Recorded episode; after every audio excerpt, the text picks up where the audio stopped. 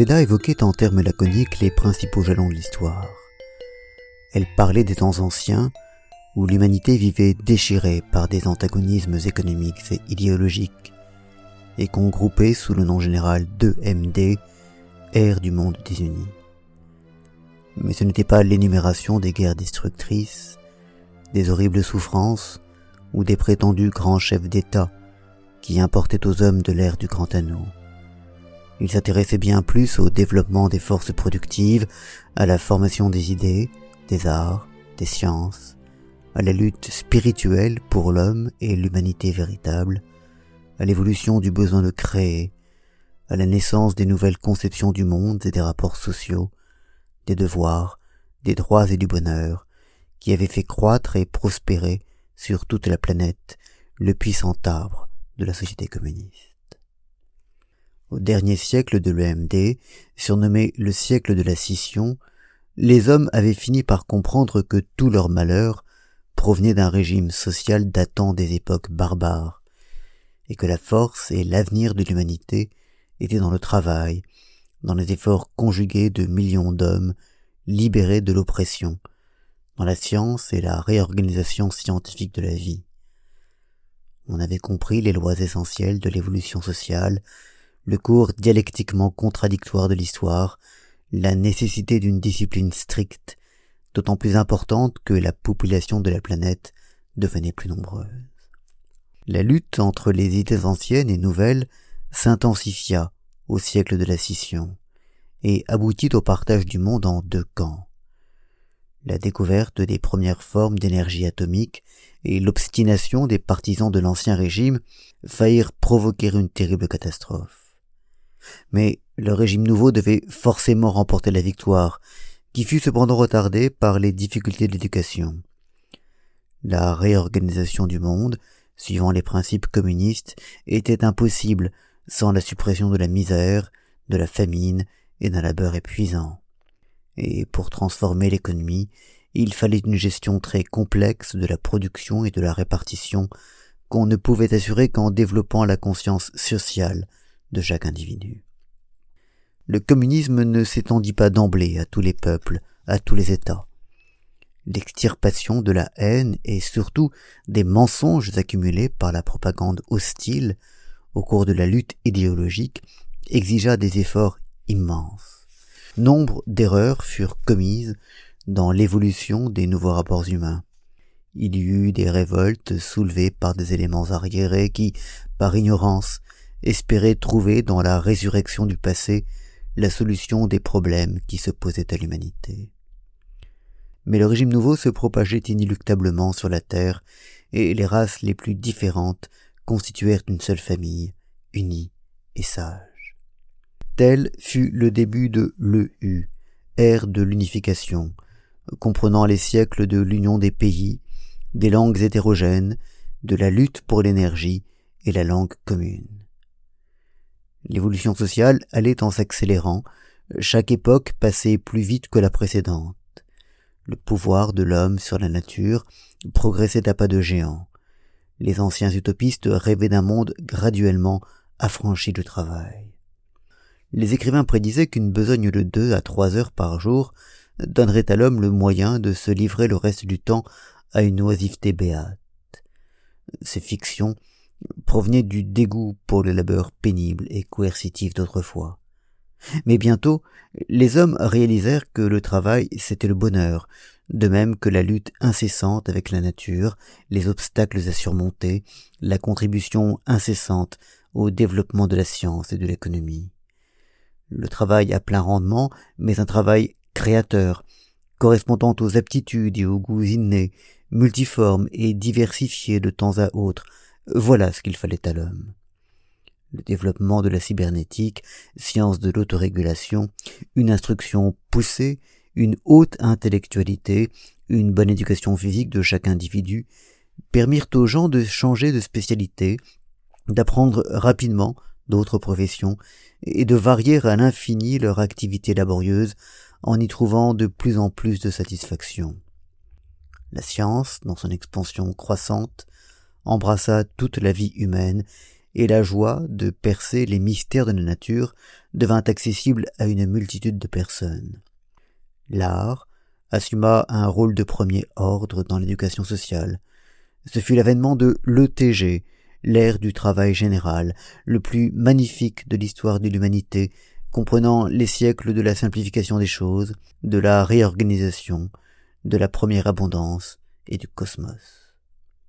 La condensation de l'électricité, qui aboutit à la création d'accumulateurs de grande capacité et de moteurs électriques de dimension réduite, révolutionna la technique des temps modernes. On avait réussi antérieurement, au moyen de semi-conducteurs, à tisser des réseaux complexes de courants de basse tension et à construire des automates. La technique, amenée à la finesse et à la précision de la joaillerie, asservit les puissances de grandeur cosmique. Mais la nécessité de satisfaire chacun au maximum fit simplifier considérablement la vie domestique. L'homme cessa d'être l'esclave des objets et l'élaboration de standards détaillés permis de créer n'importe quel article et mécanisme avec un nombre minime d'éléments, de même que les multiples espèces d'organismes vivants sont constituées par des cellules peu variées. La cellule par des albumines, les albumines par les protéides, etc. Le gaspillage de la nourriture était jadis si fantastique qu'on put économiser dessus sans nuire à la santé d'une population accrue de plusieurs milliards d'habitants les forces dépensées à la fabrication des engins de guerre, à l'entretien d'armées nombreuses qui ne faisaient aucun travail utile, à la propagande politique et au trompe-l'œil, servirent à organiser la vie et à développer les sciences. Sur un signe de Vedakang, Darveter appuya sur un bouton et un globe terrestre apparut près de la belle conférencière. Nous avons commencé, poursuivit-elle, par modifier complètement la répartition des zones habitables et industrielles de la planète. Les bandes brunes du globe, qui longent les trentièmes degrés de latitude nord et sud, présentent une suite ininterrompue de localités urbaines situées au bord des mers, dans les régions au climat doux. On ne prodigue plus l'énergie à chauffer les demeures pendant l'hiver et à confectionner des vêtements lourds. La population la plus dense est concentrée sur le littoral méditerranéen, berceau de la civilisation. La largeur de la zone subtropicale a triplé depuis la fonte artificielle des glaces polaires. Au nord de cette zone s'étendent de vastes régions de prairies et de steppes, où pâturent d'innombrables troupeaux. La production des aliments végétaux et du bois a été concentrée dans les tropiques, où elle est infiniment plus avantageuse que dans les régions froides. Il y a longtemps déjà que la synthèse des hydrates de carbone, euh, sucre obtenu à partir de la lumière solaire et de l'acide carbonique, a dispensé l'agriculture de nous fournir toutes les denrées alimentaires comme elle le faisait dans le temps. La fabrication des sucres, des graisses et des vitamines est pratiquement illimitée. Rien que pour l'extraction des albumines, il y a de vastes champs de plantes terrestres et d'algues. L'humanité est débarrassée à jamais de la peur de la famine qui avait régné sur le monde durant des dizaines de millénaires. L'une des plus grandes joies de l'homme, c'est le goût des voyages, hérité de nos ancêtres chasseurs, qui pérégrinaient en quête de leur maigre pitance. De nos jours, la planète est sainte de la voie spirale qui relie par des ponts immenses tous les continents. Veda indiqua du doigt une ligne d'argent et tourna le globe. Elle est parcourue sans cesse par des trains électriques, et des centaines de milliers de gens peuvent passer très rapidement de la zone habitable dans les régions stépiques, champêtres, montagneuses, forestières. L'organisation planifiée de la vie a mis fin à la terrible course de vitesse, à la fabrication de moyens de transport de plus en plus rapides. Les trains de la voie spirale font 200 km à l'heure. Les véhicules des ramifications latérales encore moins. On n'utilise que rarement les aéronefs express qui franchissent en une heure des milliers de kilomètres. Il y a quelques centaines d'années, nous avons sensiblement amélioré l'aspect de notre planète. Dès le siècle de la scission, on a découvert l'énergie atomique et appris à en dégager une part infime pour la transformer en chaleur avec radiation résiduelle nocive. Le danger qu'elle présentait pour la vie de la planète se fit bientôt sentir et posa des limites étroites à l'ancienne énergétique nucléaire. Presque en même temps, les astronomes découvrirent, par l'étude de la physique des étoiles lointaines, deux nouvelles méthodes pour obtenir de l'énergie atomique, KU et EF, beaucoup plus efficaces et ne laissant aucun produit dangereux de désintégration. Nous employons toujours ces deux méthodes, mais pour les moteurs des astronefs, on utilise une autre forme d'énergie nucléaire, l'anamaison, qu'on a connue en observant les grandes étoiles de la galaxie par le grand anneau. Tous les anciens stocks de matériaux nucléaires, isotopes radioactifs de l'uranium, du thorium, de l'hydrogène, du cobalt, du lithium, furent détruits dès qu'on eut trouvé le moyen d'expulser les produits de leur désintégration hors de l'atmosphère terrestre. Au siècle de la réorganisation, on fit des soleils artificiels suspendus au-dessus des régions polaires. En réduisant les champs de glace qui s'étaient constitués au pôle de l'époque quaternaire, nous avons transformé le climat de la planète. Le niveau des océans s'est élevé de 7 mètres, les fronts polaires ont nettement diminué dans la circulation atmosphérique. Les alizés, qui desséchaient les déserts en bordure des tropiques, se sont affaiblis. Les ouragans et les autres troubles météoriques violents ont presque entièrement cessé. Les steppes chaudes ont atteint les soixantièmes parallèles, tandis que les prés et les bois de la zone tempérée ont franchi soixante-dix degrés de latitude. L'Antarctique, aux trois quarts libéré des glaces, est devenu le trésor minier de l'humanité. Elle avait gardé intactes les richesses du sous-sol, très appauvries ailleurs, par suite de la dispersion insensée des métaux lors des guerres mondiales. C'est l'Antarctique qui permit d'aménager la voie spirale. Dès avant la transformation des climats, on avait creusé d'immenses canaux et fendu les chaînes de montagnes pour équilibrer la circulation des eaux et de l'air. Des pompes diélectriques perpétuelles ont assuré l'irrigation des terres, y compris les hauts plateaux désertiques de l'Asie. Les possibilités de l'industrie alimentaire se sont multipliées, de nouveaux territoires ont été rendus habitables. Les anciens vaisseaux planétaires, si dangereux et fragiles qu'ils fussent, ont néanmoins ouvert l'accès des plus proches planètes de notre système. Une ceinture de satellites artificiels, d'où les hommes ont étudié de près le cosmos, a entouré la Terre. Là-dessus, il y a 408 ans, est arrivé un événement qui a inauguré une ère nouvelle dans l'existence de l'humanité, l'ère du Grand Anneau ou EGA. La pensée humaine s'évertuait depuis longtemps à transmettre à distance les images, les sons, l'énergie. Des centaines de milliers de savants émérites travaillaient dans une organisation appelée jusqu'ici l'Académie des émissions dirigées.